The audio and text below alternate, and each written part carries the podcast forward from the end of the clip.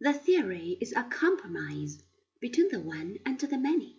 Leucippus introduced the notion of innumerable constituent particles, each of which shared with the sphere of Parmenides the feature of being rigid, solid, and indivisible. These were the atoms, the things that cannot be cut. They are always moving in empty space.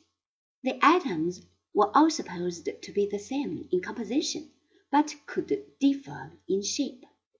What was indivisible or atomic about these particles was that they could not be physically broken asunder.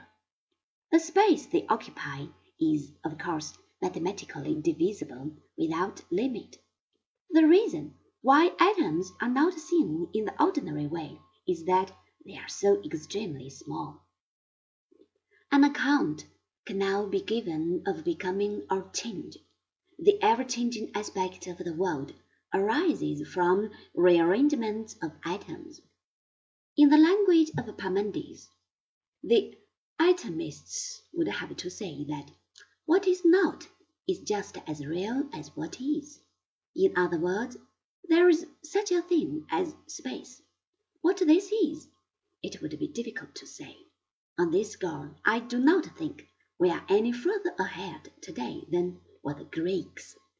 Empty space is that of which, in some sense, geometry is true. That is really all one can say with confidence.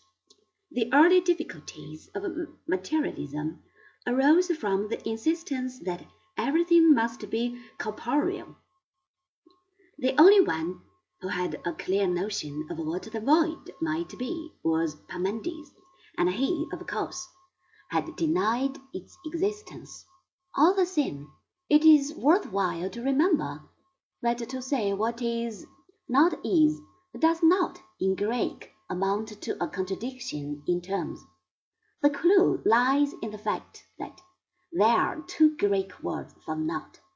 One of them is categorical as in the statement, I do not like X. The other is hypothetical and is used in commands, wishes, and like.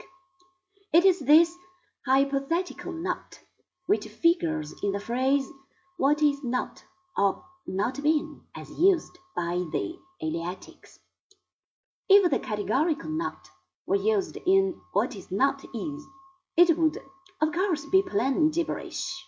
In English, the distinction is lacking, and this digression therefore unavoidable. It has often been asked whether the atomic theory of the Greeks was based on observation or whether it was merely a lucky shot in the dark, having no other groundwork than philosophic speculation. The answer to this question is not at all so simple as might be thought. On the one hand, it is clear from what was said above that atomism is the only viable compromise between common sense and Eleaticism. The Eleatic theory is a logical criticism of the earlier materialist doctrine. On the other hand, Leucippus was a Milesian and well versed in the theories of his great countrymen and predecessors. His own cosmology bears witness to this, for he returned to the earlier views of Anaximander instead of following the Pythagoreans.